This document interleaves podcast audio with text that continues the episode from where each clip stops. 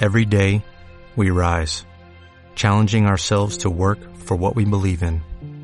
At U.S. Border Patrol, protecting our borders is more than a job, it's a calling. Agents answer the call, working together to keep our country and communities safe. If you're ready for a new mission, join U.S. Border Patrol and go beyond. Learn more at cbp.gov/careers. With Lucky Land slots, you can get lucky just about anywhere. Dearly beloved, we are gathered here today to. Has anyone seen the bride and groom? Sorry, sorry, we're here. We were getting lucky in the limo and we lost track of time. No, Lucky Land Casino with cash prizes that add up quicker than a guest registry. In that case, I pronounce you lucky. Play for free at LuckyLandSlots.com. Daily bonuses are waiting. No purchase necessary. Void where prohibited by law. 18 plus. Terms and conditions apply. See website for details. Equilibrio entre alma, mente y cuerpo. Bienvenidos a Sanamente, la cita con el bienestar. Dirige Santiago Rojas.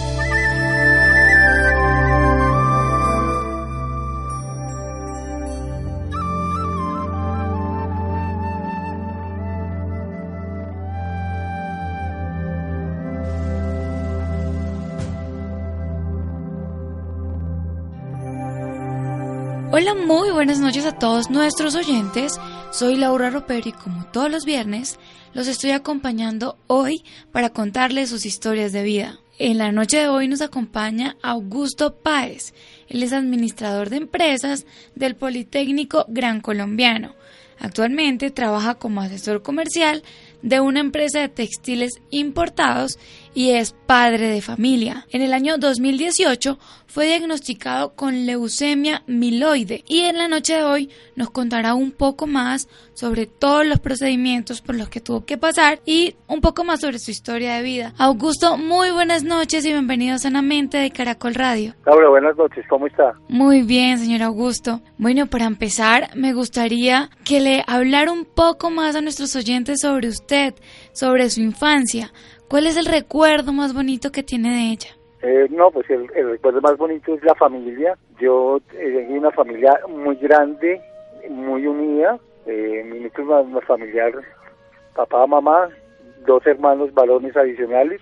Eh, tuvimos una vida pues muy bonita de esos años. Yo tengo 49 años actualmente y hace 40 años, 45 años viví lo que ahora los niños no viven, vivir en el parque, jugar con carros, jugar fútbol permanentemente, jugar básquet, estar hasta tarde en la calle sin los peligros que se presentan ahora. Eh, y, y, el recuerdo que más, más bonito que tengo es el amor de mis papás, que nos lo, no lo, no lo que nos lo inculcaron y que todavía lo seguimos, lo seguimos teniendo entre todas las familias.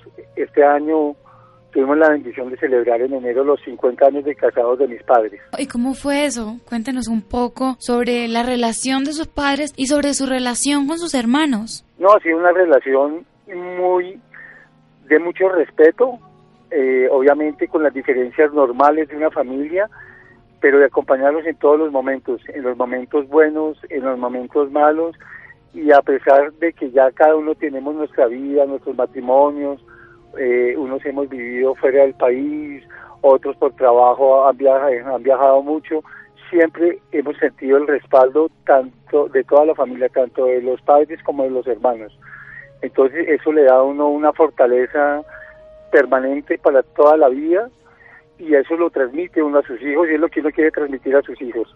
Augusto, ahora sí, háblenos un poco sobre el sueño que usted tuvo, o sea, el sueño más importante que tenía cuando era niño. No, pues cuando uno es niño no tiene muchos muchos sueños. Sí, uno, que, uno con qué sueña, eh, con, con, con ser feliz con un paseo, con un regalo, con compartir con sus amigos, con sus hermanos, con la familia. Y yo aprendí que las cosas pequeñas son las que más tienen eh, y del día a día son las que tienen más valor para la para la vida. Bueno, y ahora sí cuéntanos por qué se dedicó a estudiar a la administración de empresas. Bueno, fue una carrera que me gustó desde el principio, digamos, por eh, cuestiones cuando terminé mi, mi, mi, mi, bachillerato, me decidí por la administración de empresas, siempre me gustó estar en el área, pues por, por la familia, tenía una, había una empresa familiar donde pues eh, trabajé, trabajaba cuando era en vacaciones para ayudar, pero y me quedó gustando y, ya el resto de, de, mi trabajo cuando me gradué de la universidad lo hice a nivel a nivel comercial, ¿no? Y usted me contaba que trabaja en una empresa de textiles. ¿Qué es lo que más le gusta de trabajar en este lugar? Lo que más me gusta es compartir con la gente. Me gusta compartir con la gente porque la labor mío es no estar en una oficina, sino es salir, visitar clientes, escuchar las necesidades, estar pendiente de las necesidades del mercado, de la, de la innovación, de la moda, porque yo trabajo en el campo de la moda. Bueno, Augusto, ahora sí, me gustaría que le contara un poco a nuestros oyentes sobre la patología que le diagnosticaron en el año 2018. ¿Cómo fue su reacción cuando le dijeron que tenía leucemia? Pues el, el golpe de verdad es muy, muy fuerte.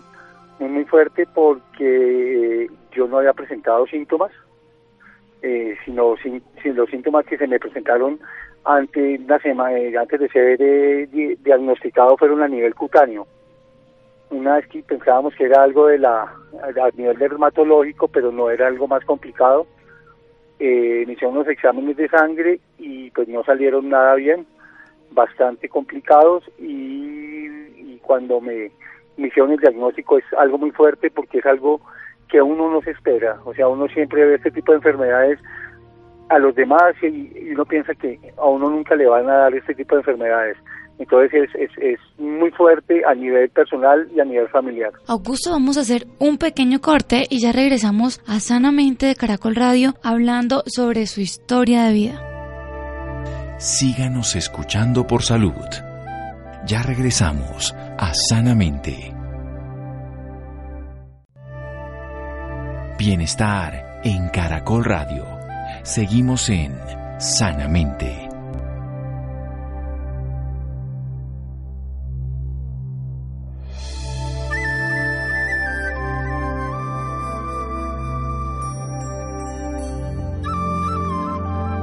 Continuamos en Sanamente de Caracol Radio con el señor Augusto Páez él nos está contando en este momento todo el proceso que vivió cuando le diagnosticaron leucemia. Señor Augusto, ¿cómo fueron los síntomas que le dieron cuando se dio cuenta que tenía esta patología? No, pues como le estaba comentando, básicamente fue a nivel de piel y eh, un sangrado en las encías que pensábamos que era por una, una, una limpieza dental, cálculos, cosas que uno tiene que hacerse. Eh, nunca tuve cuestión de fiebre, cansancio, fue pues digamos tuve muy, poco, entonces eso eh, eso fue lo que lo, lo que hizo que, que, que cuando llegué a la clínica los niveles de la sangre estaban bastante mal.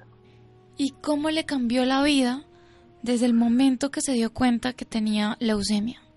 Pues mira, eh, ah, empezando que eh, llegué a la clínica y me llamaron a la casa que los exámenes habían salido mal, me presentaron en la clínica, en la clínica pues me atendieron por urgencias y pues salí a los 30 días, a los 30 días porque eh, tuve que iniciar el tratamiento y el tratamiento con una quimioterapia bastante fuerte y empezar a pues a, afrontar y asumir con valentía y con mucha fe el, el tratamiento porque no es un tratamiento fácil.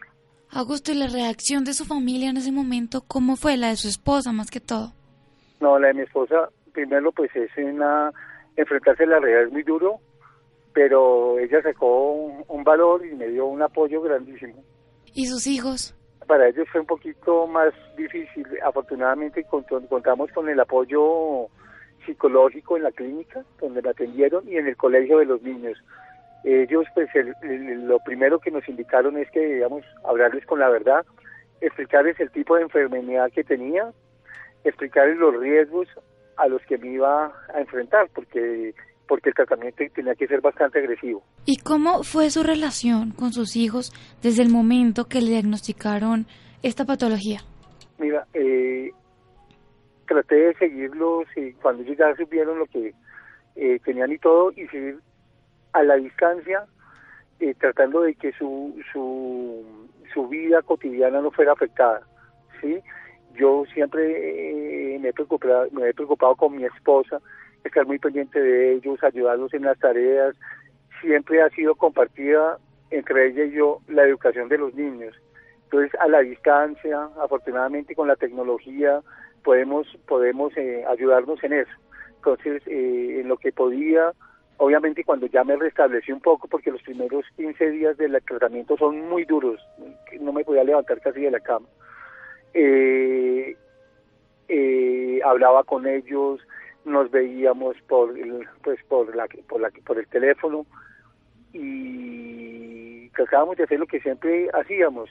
Siempre eh, nosotros tenemos la costumbre antes de cuando salimos y cuando se acuestan los niños hacer una oración. Entonces siempre hacíamos la oración de la noche les preguntaba por las tareas que necesitaban.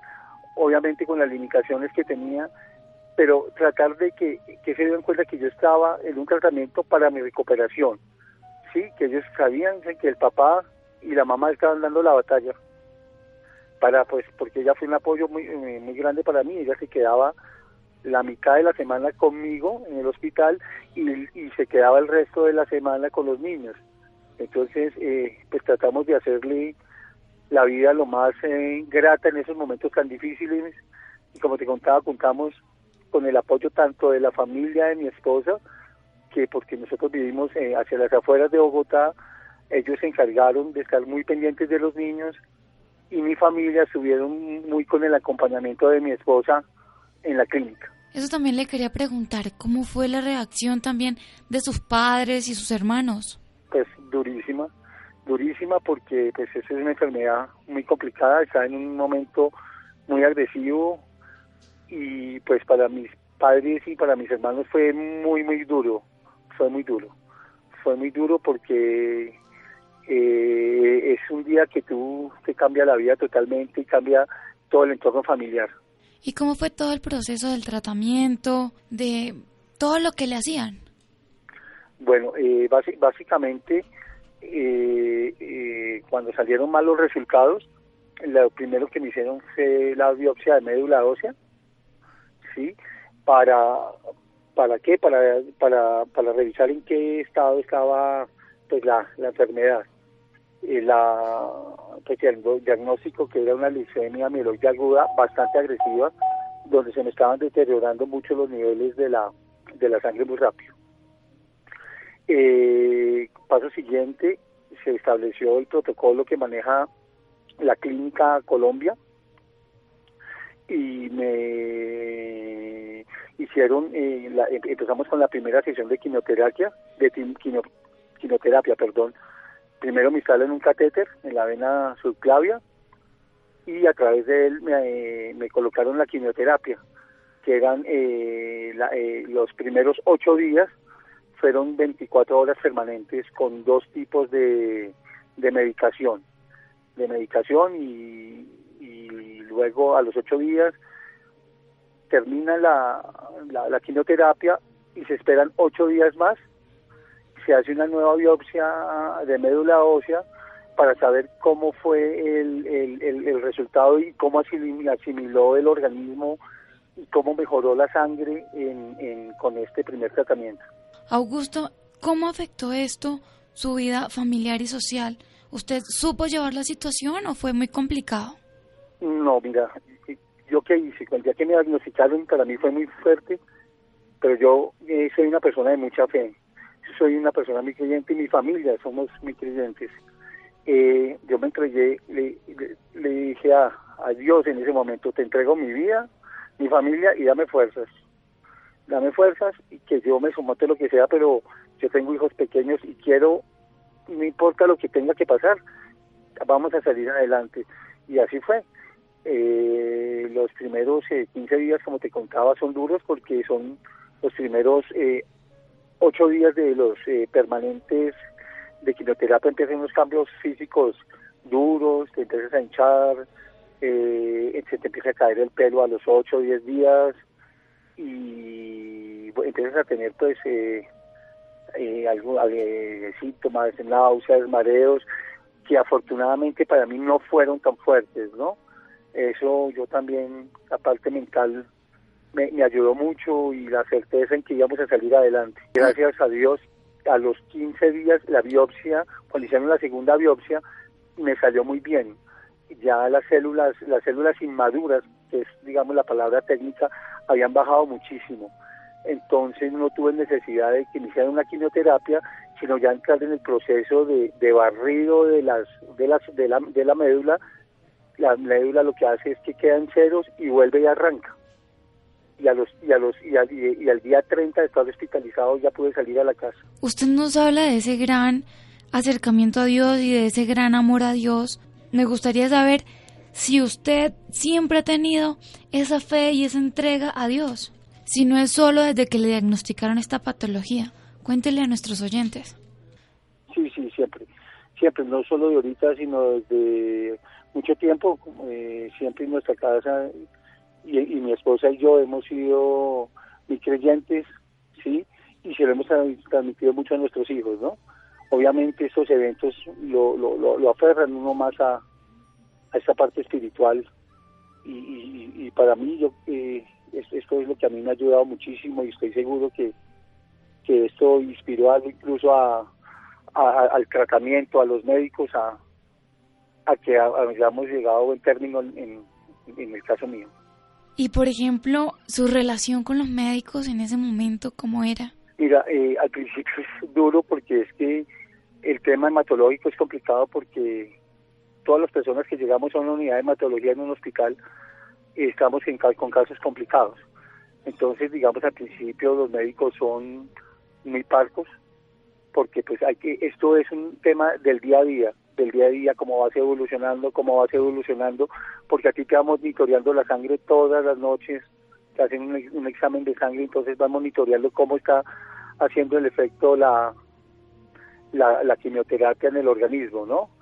Eh, entonces, digamos, eh, eh, al principio son muy parcos porque hay que esperar cómo, cómo va la reacción, pero el trato fue excelente, fue excelente y siempre me sentí muy confiado y muy seguro, no solo con las personas, no solo con los médicos, sino todas las personas de la clínica, los enfermeros, todas las personas que nos cuidaban, porque es un cuidado permanente a las 24 horas del día.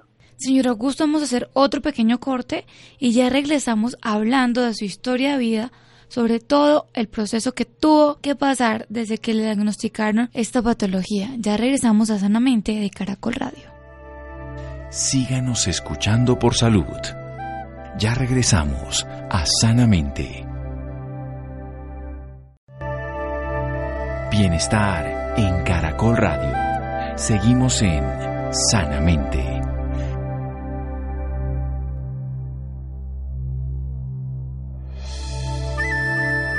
Continuamos en Sanamente de Caracol Radio con el señor Augusto Páez, una persona que fue diagnosticada en el año 2018 con leucemia. Bueno, señor Augusto, me gustaría que le contara a nuestros oyentes quién fue el mayor apoyo, el gran apoyo en todo este proceso por el que tuvo que pasar. Mi esposa fue la, la persona que me dio fortaleza.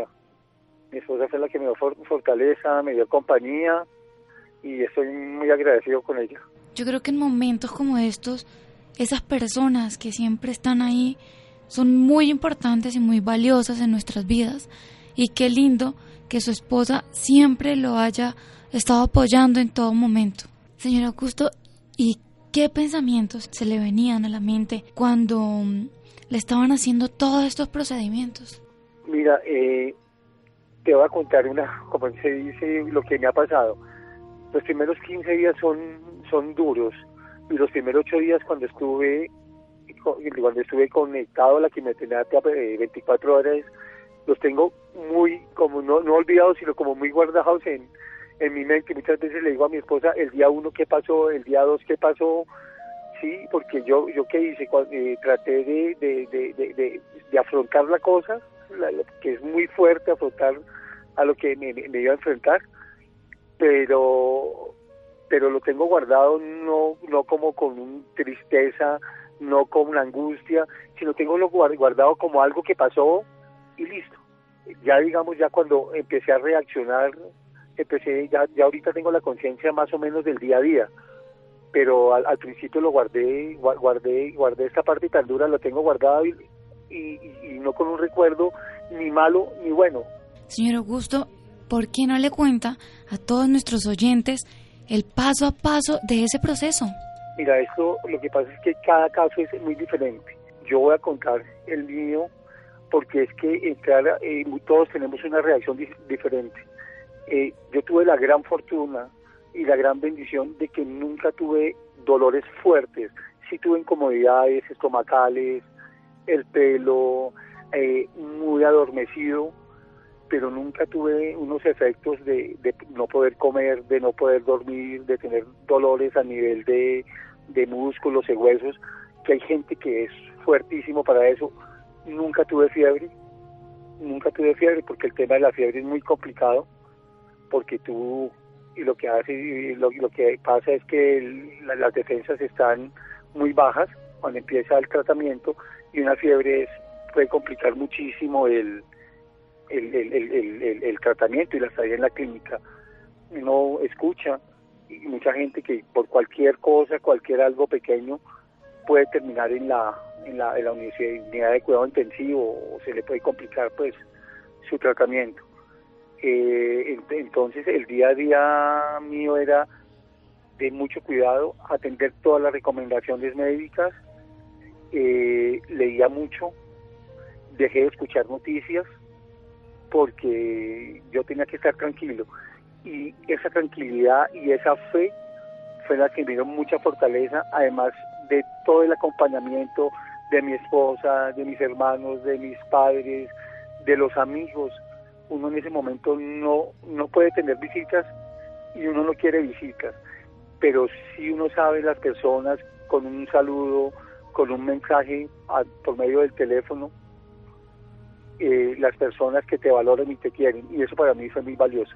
Señor Augusto, ¿y cómo está usted en estos momentos? Yo hace, yo terminé mi último ciclo el 18 de febrero, tuve dos meses de descanso en la casa y hace y el, día 22 de abril estoy trabajando con pues con mis eh, recomendaciones, uso de capaboca, cuidándome mucho de ciertas de las comidas, comer todo lo que más puedo en casa With the Lucky Land slots, you can get lucky just about anywhere.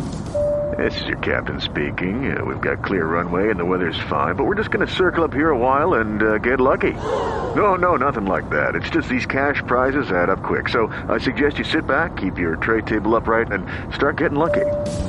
Play for free at LuckyLandSlots.com. Are you feeling lucky? No purchase necessary. Void where prohibited by law. 18 plus terms and conditions apply. See website for details. Y estoy muy bien, estoy muy bien, he subido de peso.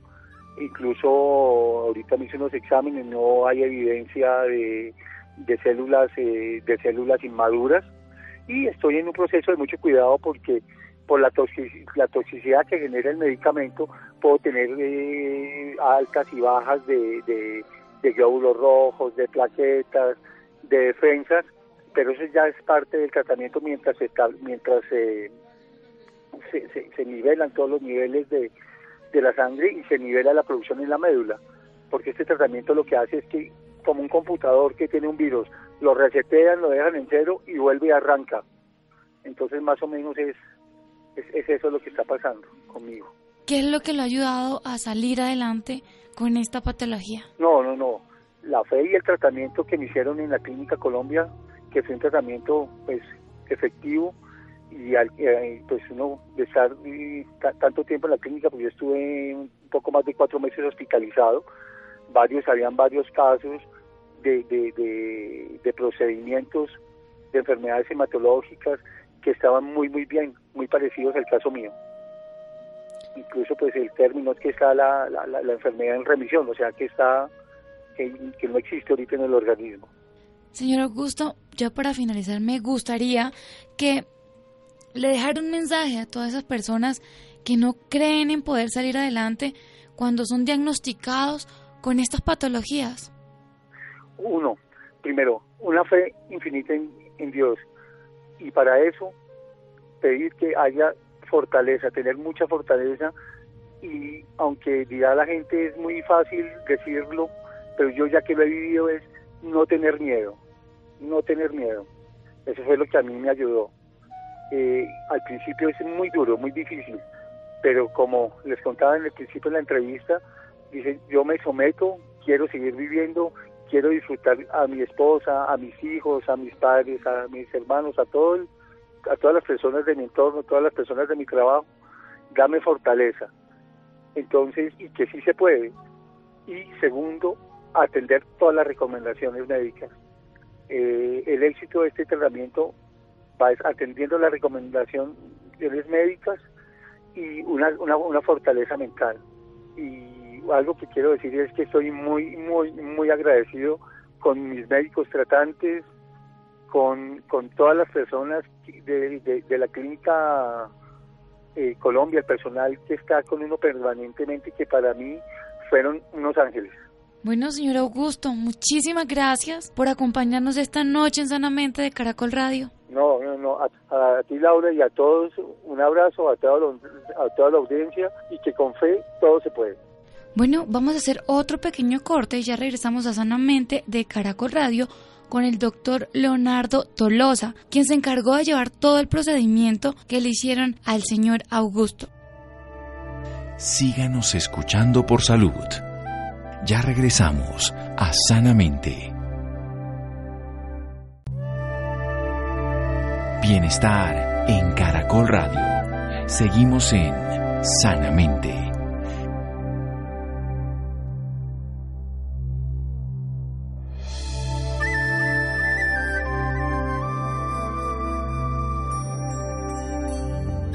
Continuamos en Sanamente de Caracol Radio hablando con el doctor Leonardo Bautista Tolosa. Él es médico internista y hematólogo y también es la persona que siempre ha tratado al señor Augusto en todo su proceso. Doctor Leonardo, muy buenas noches y bienvenido a Sanamente. Muy buenas noches. Bueno, doctor, antes de hablarnos del proceso que se le hizo al señor Augusto, me gustaría que contextualizara un poco más a nuestros oyentes de qué se trata esta patología. Bueno, la leucemia mieloide aguda es una patología maligna. Eso indica que per se eh, tiene un pronóstico bastante comprometido desde el momento del diagnóstico, que básicamente se caracteriza es porque hay eh, una célula cancerosa dentro de la médula ósea que es egoísta y que compite con el resto de las células normales de la hematopoiesis, favoreciendo que los pacientes tengan sintomatología por la falta de la producción adecuada de la sangre. Eh, en la médula ósea se producen las células de la defensa, las células eh, que propiamente transportan eh, la hemoglobina, que son los glóbulos rojos, y las células que se encargan de mantener a, los, a las personas sin sangrado, que se llaman plaquetas. Entonces las manifestaciones clínicas de estos pacientes pueden ir desde anemias, que se caracteriza básicamente porque hay una tendencia a fatigarse eh, con la actividad física mínima, e incluso en el reposo existe fatiga. Eh, hay procesos infecciosos en vista que se comprometen las defensas, neumonías, infecciones de la piel, infecciones urinarias, gastroenteritis. Eh, y hay también una tendencia anormal al sangrado en piel, mucosas. Entonces lo que se ven es eh, sangrados por la nariz, sangrados por las encías, sangrados por las mucosas gastrointestinales y en las mujeres las ginecológicas, o en la piel se ven moretones o hematomas. Estos son como los síntomas que la mayoría de pacientes terminan presentando con, cuando tienen leucemia mieloide aguda. ¿Y se conoce la causa de esta patología? Desafortunadamente en muy pocos casos se conoce la causa eh, de la leucemia mieloide aguda. Es una enfermedad que eh, el único factor de riesgo conocido hoy por hoy es el envejecimiento y esa es la razón por la cual el pico de presentación es por arriba de los 60 años de edad. Eh, algunos pacientes se presentan en edades más tempranas, pero no es, digamos que, el punto epidemiológico en el que más se presentan y no se conocen factores de riesgo. Entonces, por esa razón, no existen y no existirán por mucho tiempo en el mundo campañas de prevención o para el diagnóstico temprano de la leucemia mieloide aguda, como si se ve en otros cánceres, como por ejemplo el cáncer de pulmón o el cáncer de próstata o cervix, donde hay campañas en donde se hace prevención activa o exámenes de tamizaje o de pesquisa eh, tratando de buscar el cáncer en un estadio temprano. Esta es una leucemia, eh, esta es una enfermedad, perdón, que podemos definir como todo o nada porque se tiene o no se tiene la leucemia. Es, es así de sencillo. Bueno, doctor, ahora sí vamos a hablar un poco sobre cómo ha sido todo el procedimiento con el señor Augusto. Bueno, entonces, una vez se, se cuenta con un diagnóstico de leucemia mieloide aguda, lo primero que se debe hacer es valorar el estado funcional de los pacientes.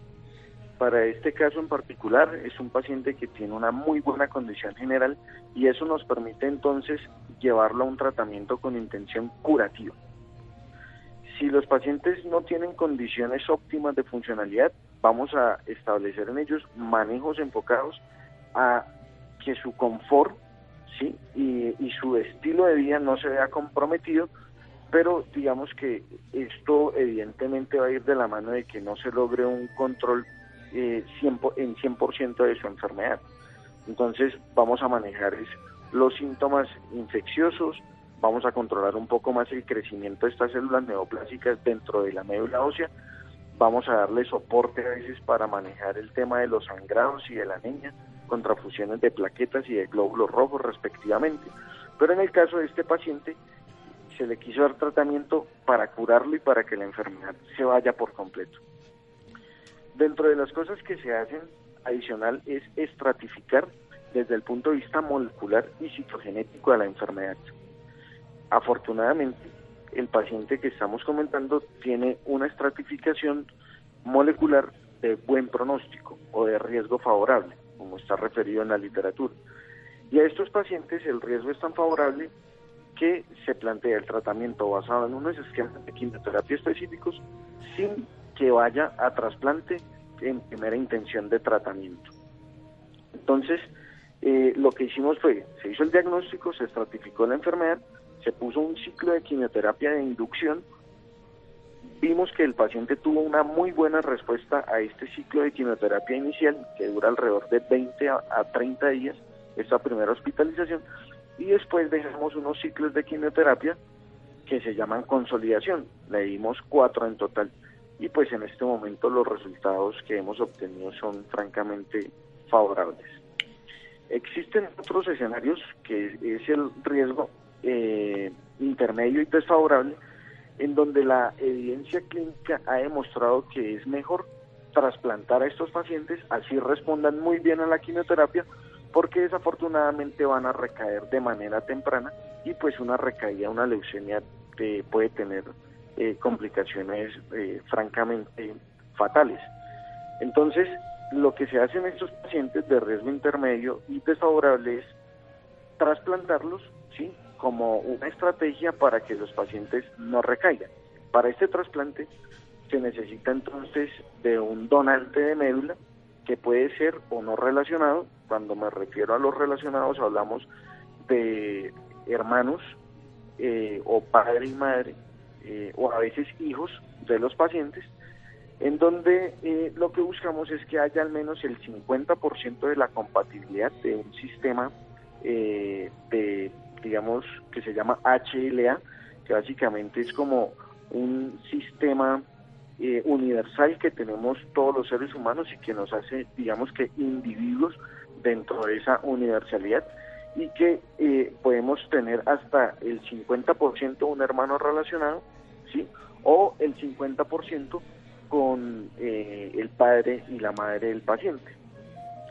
O la otra es hacer búsquedas en registros internacionales que existen para donar médula ósea eh, y digamos que en algún momento los podemos encontrar y en las unidades de trasplante que existen en el país pues se hace el trasplante y esto digamos que pues eh, cada paso del tratamiento tiene potenciales complicaciones las cuales pues sabemos eh, manejar de acuerdo a la experiencia que tenga cada centro.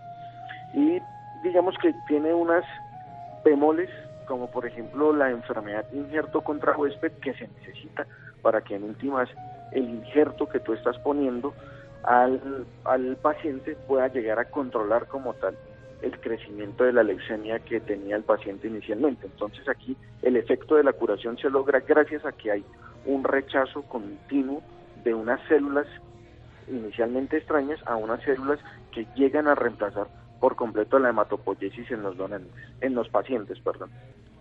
Doctor, háblele un poquito a nuestros oyentes de los cuidados que debe tener una persona con esta patología. Bueno, generalmente las recomendaciones son muy básicas, pero son muy importantes. Eh, y siempre vamos a procurar eh, tener a estos pacientes en un seguimiento estricto, cada dos semanas, cada mes, por mucho, eh, de acuerdo a los ciclos de quimioterapia, algunos van a tener que ser hospitalizados. Y ahí el cuidado que uno tiene o que se debe tener como más presente es el no estar en contacto con tantas personas, el evitar estar en contacto con personas que tengan procesos infecciosos, sobre todo respiratorios, tener una adecuada higiene de manos, eh, evitar consumir alimentos que vengan de la calle, pues por la alta carga bacteriana que tienen estos alimentos, restringir su dieta a una dieta eh, que en la mayoría esté compuesto por alimentos cocidos y que sean cocidos inmediatamente, que no sean reposados, pues porque los alimentos son fuentes de alimento no solo para nosotros, sino también para las bacterias. Y hemos tenido casos desafortunados de pacientes que eh, al no hacer caso de estas recomendaciones hacen cuadros de gastroenteritis porque eh, están verdaderamente bajos de defensas. Si ese concepto bajo de defensa se puede aplicar a un grupo de pacientes, es a los pacientes que están con quimioterapia, porque hoy día es muy genérico escuchar, no, que las defensas están bajas, no. No, estos pacientes sí tienen verdaderamente bajas sus sistemas de defensas celulares y hay que garantizar entonces que tengan eh, unas dietas supremamente restringidas a que todo esté cocido, todo esté muy bien lavado y todo sea fresco. Existen momentos en donde esto puede cambiar y digamos que el diario eh, y la evolución de los pacientes nos va a permitir decir en algún momento en qué momento empezar a cambiarlos, en qué momento empezar a habilitar un poco más el contacto con otras personas, un poco más el tema del desplazamiento, de estar en cines, de estar en centros comerciales, de poder eh, desplazarse a otras ciudades, a otras regiones del país y todo ese tipo de cosas, pero digamos que eso también, si, bien es parte básica y general, dentro de cada tratamiento del paciente tiene sus eh, procesos de individualización. Doctor Leonardo, ¿desde qué edad empieza a aparecer esta patología? Bueno, esta es una enfermedad que por fortuna eh, es escasa en población pediátrica. Y como mencionaba anteriormente, a medida que uno se envejece, eh, empieza a ser un poco más incidente la enfermedad. Y se empieza a ver casos a medida que uno avanza en el tiempo. El pico de presentación es alrededor de los 60, 62 años. Entonces, eh, pues, digamos que esa es como la el comportamiento desde la repartición de los grupos etarios. Se estima que se presentan aproximadamente 1.300 a 1.500 casos nuevos en todo el territorio colombiano, de acuerdo a, digamos que, estadísticas que derivan del Servicio Epidemiológico de los Estados eh, Unidos, en donde ellos reportan alrededor de 21.000 casos nuevos en 2018 para una población cercana a los 360 millones de habitantes y eso digamos que nosotros eh, lo comparamos con la población que tenemos en Colombia, entonces tendríamos alrededor de 1.300 a 1.500 habitantes. Eh, hoy día, ah, gracias a que esta enfermedad pertenece o se está siendo seguida por la cuenta de alto costo, los datos pueden ser un poco más puntuales y seguramente el ministerio eh, estará por sacar esta estadística y darnos a conocer más adelante. En el centro en el que yo trabajo diagnosticamos alrededor de 20 a 25 leucemias mieloides agudas al año. Eh, son pacientes bastante eh, conocidos con una enfermedad que tiene una potencial morbimortalidad, pero digamos que entran a ser parte en el momento en el que sobreviven a su enfermedad de como un grupo de pacientes supervivientes del cáncer. Y entonces digamos que se forman vínculos profesionales y personales bastante fuertes eh, por digamos que todo lo que se lo que se sufre y por todos los procesos que, que acontecen dentro del tratamiento de esta enfermedad. Y eh, esa es como la como la edad en la que se presentan Desafortunadamente no todos los pacientes son candidatos a terapias intensivas, que es lo que verdaderamente ofrece eh, la opción de curarse para esta enfermedad. Mm, y, pues la edad es importante porque eh, acorde a, a como uno envejece, se empiezan a adquirir enfermedades de los pulmones, del hígado, del corazón, de los riñones, y estos órganos tienen que estar totalmente indemnes para que puedan tolerar el tratamiento de alta intensidad que uno les da pues con la quimioterapia y el trasplante. Bueno, doctor, ya para finalizar, ¿dónde pueden encontrar más información los oyentes que deseen saber más sobre este tema? Bueno, es una muy buena pregunta y aprovecho entonces para eh, decir que la información que se encuentra en Internet eh, puede ser muy confusa, entonces desaconsejaría inicialmente entonces que las fuentes de Internet no se vean como la fuente de información genérica, porque existen muchos tipos de leucemia, aparte de la leucemia amiloide aguda, que tienen un comportamiento clínico totalmente diferente y que puede llegar a ser un factor de confusión. Entonces mi recomendación es evitar tomar estas fuentes de información como las iniciales. Y hoy día existen asociaciones de pacientes como la, asociación, la Fundación Leucemia y Linfoma, donde eh, hay personas que se han capacitado en el tema y saben reconocer muy bien los subtipos de enfermedad y, dan información bastante como precisa eh, alrededor de lo que es cada una de, las leucemias o de los cánceres hematológicos que ellos pueden llegar como a manejar.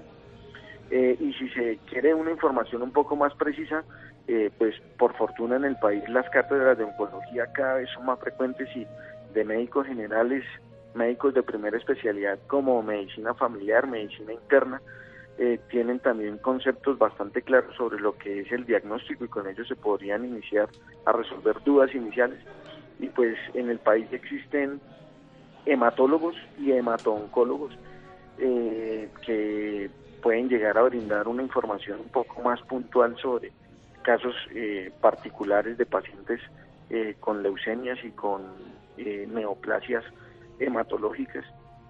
Entonces creería que yo que esas son las diferentes fuentes de información a considerar de acuerdo al grado de, digamos que, o a la magnitud de, enfermedad que algún paciente tenga o que algún familiar requiera como tal para resolver dudas puntuales.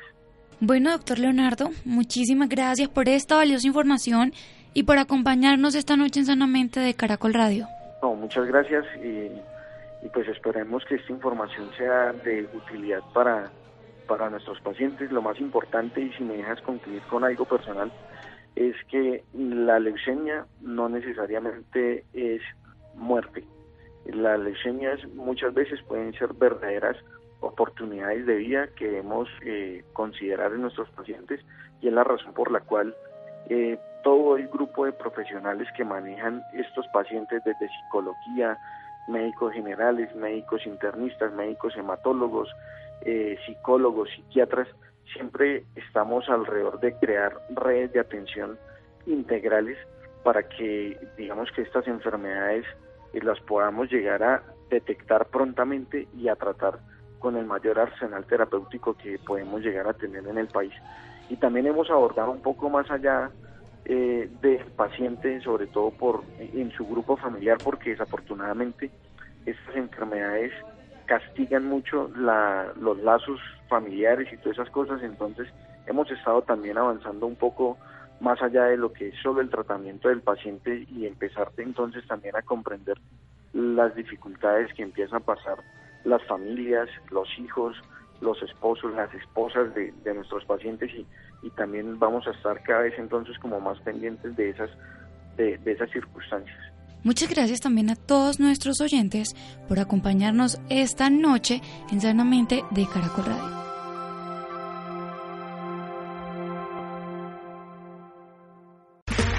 Okay, round two. Name something that's not boring. Laundry? Ooh, a book club. Computer solitaire, huh? Ah, oh, sorry, we were looking for Chumba Casino. That's right. ChumbaCasino.com has over 100 casino style games. Join today and play for free for your chance to redeem some serious prizes. ChumbaCasino.com. No purchase necessary. Where prohibited by law. 18 plus terms and conditions apply. See website for details.